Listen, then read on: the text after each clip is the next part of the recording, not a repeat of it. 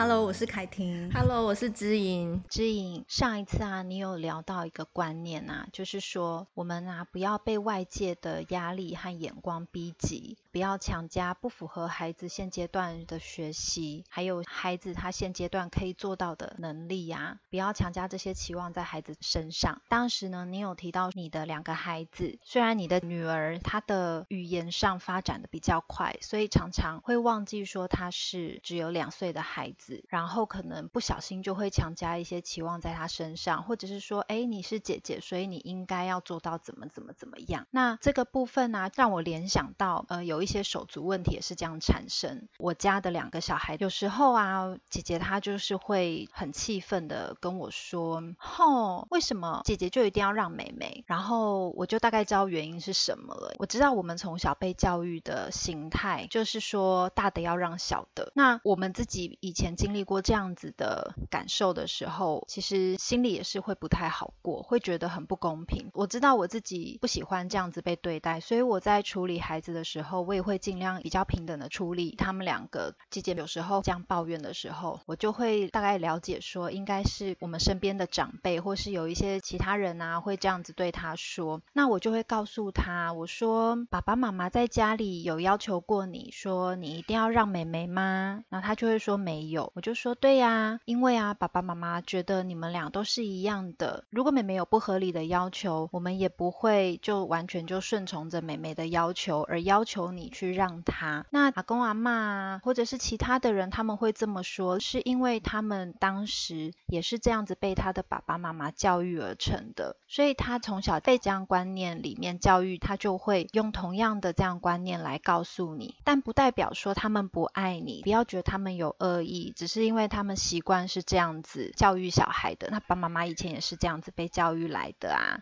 然后他就会问说：“那为什么你跟爸爸都不会这样子对我说？”然后我就会跟他解释说：“因为妈妈其实也知道说这样子感觉会很不好，对你也是不公平的。我们知道你的能力虽然比妹妹好，但是呢，很多事情其实你也是小孩子啊，你也需要。”被公平的对待，他就会感觉比较释怀。这样，然后我也会跟他分享说，他们要他让妹妹的那句话背后的含义，也是希望你可以多多保护妹妹，因为你的能力比妹妹好，你能做到的事情比妹妹多。当妹妹需要协助的时候，嗯，需要你多多的协助她，包容她。所以他的那个让，可能不只是物质上的，而是心态上。但是呢，妹妹呢，她也必须要尊重你。他不能因为自己是妹妹，然后就为所欲为，提出很多不合理的要求。听你这样讲，我想到我是这样跟我女儿分享的。你知道为什么阿公阿妈会这样跟你说吗？包括外公外婆也都这么说耶。原因是因为在他们那个年代啊，他小时候兄弟姐妹好多，而且呢，这么多的情况下，彼此要互相的照顾啊，不然的话。他们的爸爸妈妈只有两个人，那两个人如果一人看一个，那还有三四个怎么办？所以呢，那个时候的老大就会被赋予任务，你必须要照顾弟弟妹妹，像大人一样。那时候的年代也的确，爸爸妈妈都非常的忙碌，没有办法照顾他们，所以彼此要成为彼此的守护者是很重要的。我还蛮常帮他们手足之间稍微做彼此行为的翻译，那其实也是有贴切，他们才会接受嘛。例如说，有时候其实他们难免会有一些冲突，像姐姐在看书的时候啊，那弟弟就会去。撕那个书，或者很好奇，然后拿书去咬之类的。那现以弟弟现在目前的发展的状况，他就是还没有办法有刹车器去拉住他的冲动嘛。那但是我们一样的会制止跟教导，只是说对姐姐的部分，我就会稍微帮他翻译一下那个状况，他稍微转换一下，因为毕竟那是他很喜欢的书，所以我就会跟弟弟说：“弟弟，我知道你很好奇，你也好想要参与。”只是那是姐姐很喜欢的书，像你拿不拿去旁边咬，其实她会很难过、很伤心。那有一次呢，其实刚好我在跟姐姐讲书的时候，在讲到大野狼，结果弟弟突然之间乱入，然后把 他大野狼给撕掉，是撕掉。然后那时候呢，就是我弟弟很傻眼，然后我们三个都愣住。那时候我就赶快跟姐姐说：“你看，姐弟弟呀，他是勇者诶，他不但不怕大野狼，他还帮你把大野狼给除掉。他知道你会害怕哦。”然后姐姐就说：“弟弟好勇敢哦，他怎么都不会怕。”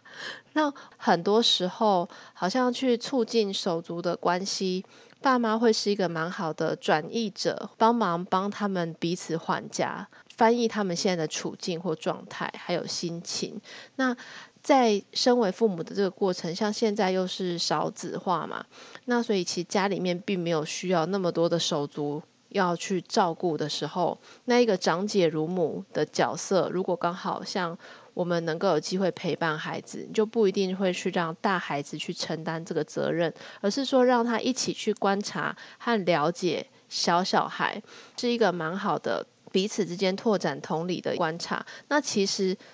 弟弟也常常在观察姐姐在做什么啊，所以同才的一个混龄的学习，身在其中的父母，他就是一个很好的翻译者。而不一定是用道德劝说的方式让孩子接受，孩子也可以张开他的眼睛去观察他的另外这个同才是现在目前的状况是什么，我觉得还蛮重要的。所以呢，父母也是常常在手足之间呢，需要去做好很多的平衡，不然其实手足之间本身就存在的竞争的问题嘛，真的是很自然的竞争问题。即便父母没有刻意，但是手足之间就是很自然的出现，他们自己其实就是会互相去比较。那如果是正向的竞争，我觉得很好，就是可能比方说，哦，姐姐看到妹妹有什么优点，姐姐学起来，然后妹妹看到姐姐有什么优点，妹妹也学起来，彼此欣。欣赏对方的优点跟长处，互相的爱护彼此。那父母的态度也很重要。你要把你的家庭营造成是一个在竞争状态下面成长的家庭，还是要在一个合作的气氛下去成长的家庭？其实我也做得没有到很好，但就是会尽量去做到两个人是平等的。然后我也常常会灌输他们一个观念，就是说姐姐要爱护妹妹，妹妹要尊敬姐姐。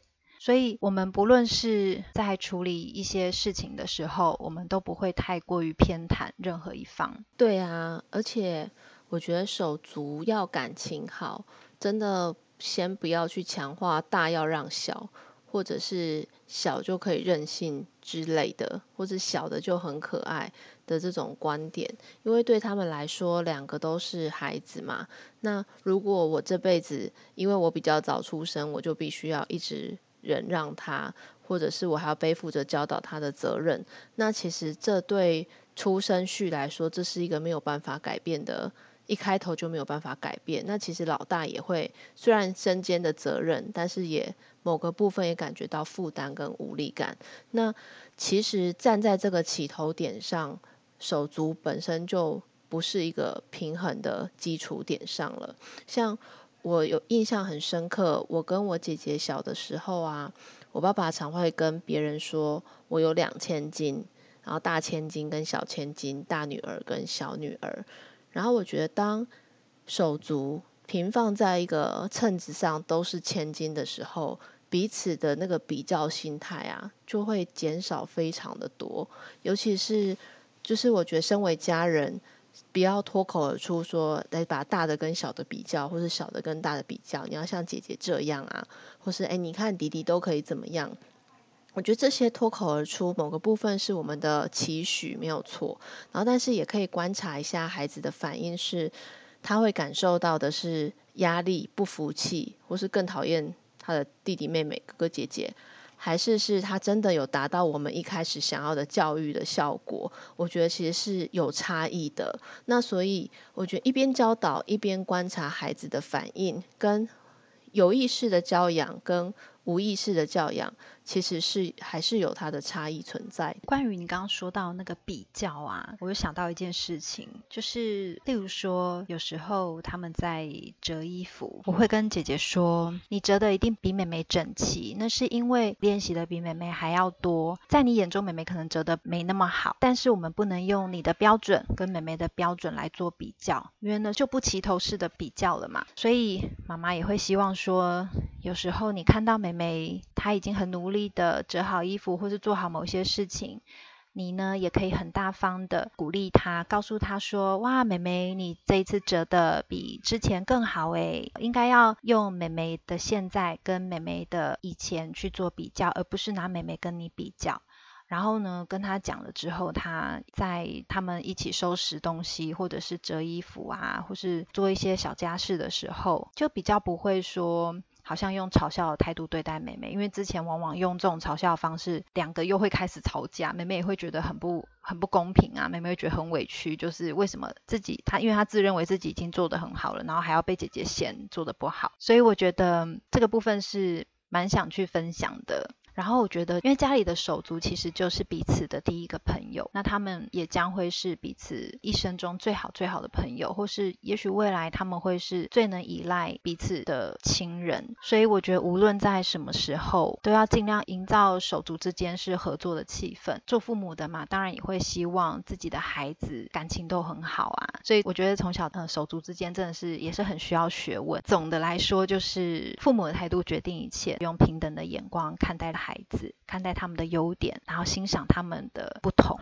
上次还有提到那个打翻牛奶的事件嘛，对不对？就是之前也是有一次，孩子在桌上喝牛奶，然后不知道怎么样，就是打翻了。然后当下因为就是也是我一打二在家，我就整个就头皮发麻，也是快要发疯，因为我最怕不是水的东西打翻。那因为我们家的餐桌后面其实是一个玻璃门，当下的那个牛奶一打翻，它整个是溅的四处都是，然后连玻璃门上也有，然后玻璃门里面的缝缝也都有。我当时我真的是快疯掉了，理智线快断掉了，已经几乎是呈现歇斯底里的状态。然后我就只好赶快清啊，然后多擦了好几次，因为你歇斯底里还可以，还可以忍住，你们内伤。没办法。第一个就是也怕没擦到地方会酸掉嘛，而且牛奶你不擦好，其实地上会粘。我就是觉得天哪，为什么会打翻牛奶？呃，反正我就先处理一次、两次，第三次我就请孩子自己拿着抹，四处清干净椅子啊、桌角啊、桌子的缝啊，然后那个玻璃门的缝啊之类的。然后当天晚上我先生回来的时候，我就把牛奶打翻的事情告诉他，请他呢再帮我全部的那个部分再巡过一次，再清理一遍，赶快冷。静的搜寻哪边还没有擦到？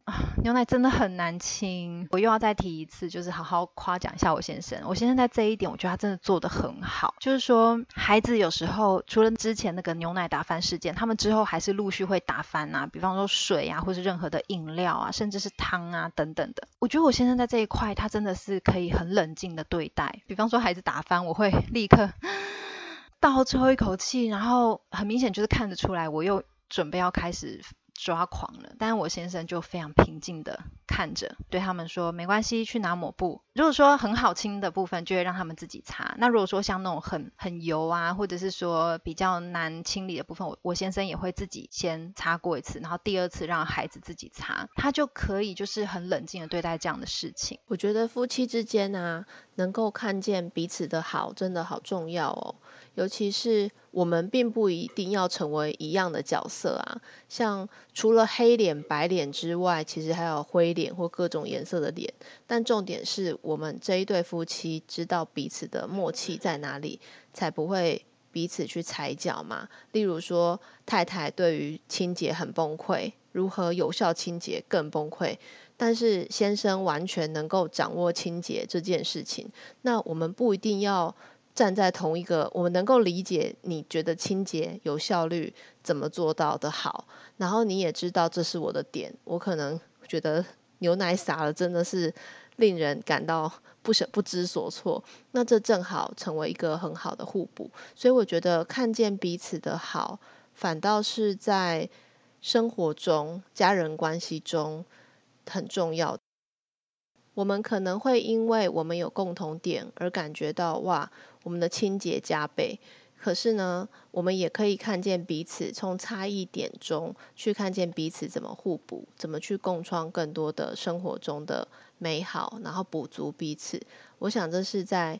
无论是夫妻或伴侣之中，也许延伸到家人之爱都是很重要的。因为我们的孩子跟我们也很不一样，我们没办法要求他是我们的复刻版，那这就变复制人了。所以在理解差异的过程里面，如何去看见亮点更好，我相信伴侣会是一个很重要的角色跟功课。我觉得这个部分真的很重要，尤其是在夫妻之间。其实现在这个社会，大家都有慢慢的在进步，就是学习一些比较，我们可以说是比较正向的一些教养方式。有的是夫妻会同步学习，有的夫妻可能就还是主要以妈妈在学习这样子。那我们还是可以看得出来，现在这个社会就是夫妻会越来越愿意在教养上面这个部分去努力。但是呢，还是绝大多数的家庭其实是教养没有完全同步的。像我先生跟我的教养方式，其实还是会有一点落差。但是呢，我我觉得我们在这一个部分做得很好，就是说，除非父母有做出极大不对、不正确的行为，我们才会从中介入。但是百分之九十，我们平常在教养孩子上面，我们都是各自不踩脚。其实我觉得你先生啊，一直都蛮尊重你的。诶，其实这真的是。很好的模范。呃，有时候我在处理孩子，他就会退到身后，不会针对当下的情况去多做介入。那如果当下呢，是他在处理孩子，可能他的处理方式跟我不同，也许他还是会有一些比较传统的方式来管教孩子，例如说可能会比较大声，或是骂孩子、处罚孩子。只要不是太夸张，就是可在容忍、接受的范围内，而且没有伤害到孩子的部分。我虽然说当下我会有点内心澎湃，会觉得很想跟他。说，哎，不要这样骂小孩啊之类的，或者是说，哎，我们不要用这种方式处罚不好啊，等等的，我不会当下去介入他，我就也是退到身后，让他好好自己去跟孩子处理这一段事件。如果说我真的觉得这个部分我觉得不太妥当，我就事后再自己跟他沟通跟协调。那我觉得其实如果夫妻之间能做到教养一致，当然是最完美的状态。但是难免嘛，每个人总是会有自己比较在乎的点，还有每个人本来就是有差异的个体嘛。那在许多方面不可能完全做到。百分之百相同，所以我觉得这个部分也是要尊重夫妻之间的差异，然后尊重当下他在处理孩子的方式。如果说在当下他在处理孩子的时候，我去多干涉、多介入的话，太常这样做的话，孩子就会去钻漏洞嘛。他会觉得说，现在爸爸要处罚我，可是妈妈出来说话，那我们是不是就变一个黑脸一个白脸？那孩子就会跑来，他会觉得，哎，我有靠山，那我就去找妈妈，就是会钻这种漏洞。所以我觉得尽量就是不要做到会让孩子钻。钻漏洞的行为，对啊，对主要照顾者相信蛮重要的。像比如说我们之前朋友们还没有疫情的时候出去吃饭，然后那时候因为我们是跟对方的家庭一起吃饭嘛，然后有他们的长辈，然后那时候呢，就是因为小孩就在旁边吵闹，那个爸爸他就立马把他小孩抓下餐桌，然后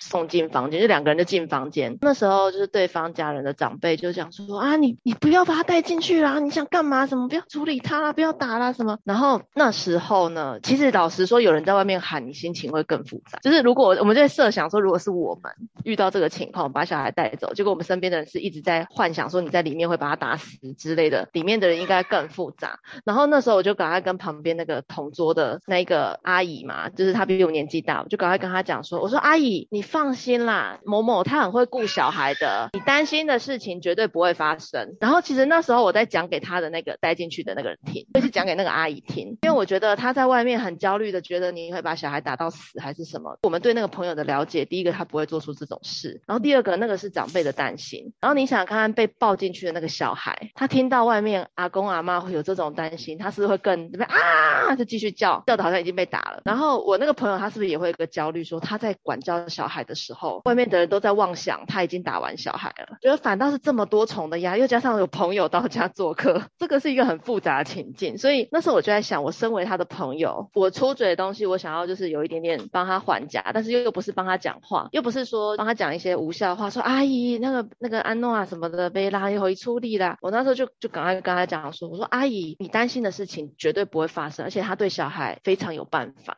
就是也是想要安阿姨的心呐、啊，然后但是也是让我朋友知道他的朋友在现场，可是没有要给他另外一层的压力，说我们怎么看他。我觉得这种就是你知道，我觉得这种是就像你讲的，外在的评价跟外人的评价，跟一堆人如何去介入跟插手，会让这事情演变成怎么样？我觉得信任主要照顾者跟信任主要照顾者，他其实他的爱还是很足够的，然后他在兼顾这个混乱的场面就很重要。就像你在讲夫妻之间，如果假设你先生正在把他们两个姐妹分开，就你说不要啦，然后你先生一定会觉得你去旁边呐、就是会有很多更复杂的情况。在此时，真的是相信对方，更相信彼此之间就有那个默契。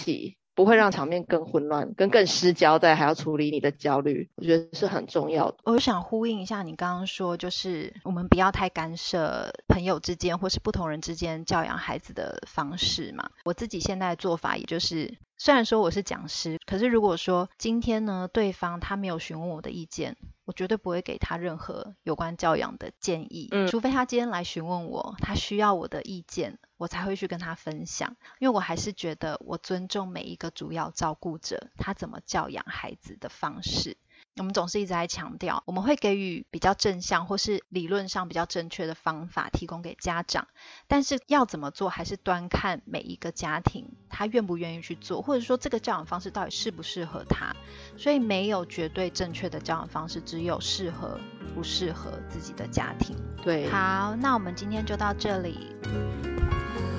我是凯婷，我是知莹，Face 崩溃娃的镇定剂，我们下集见喽。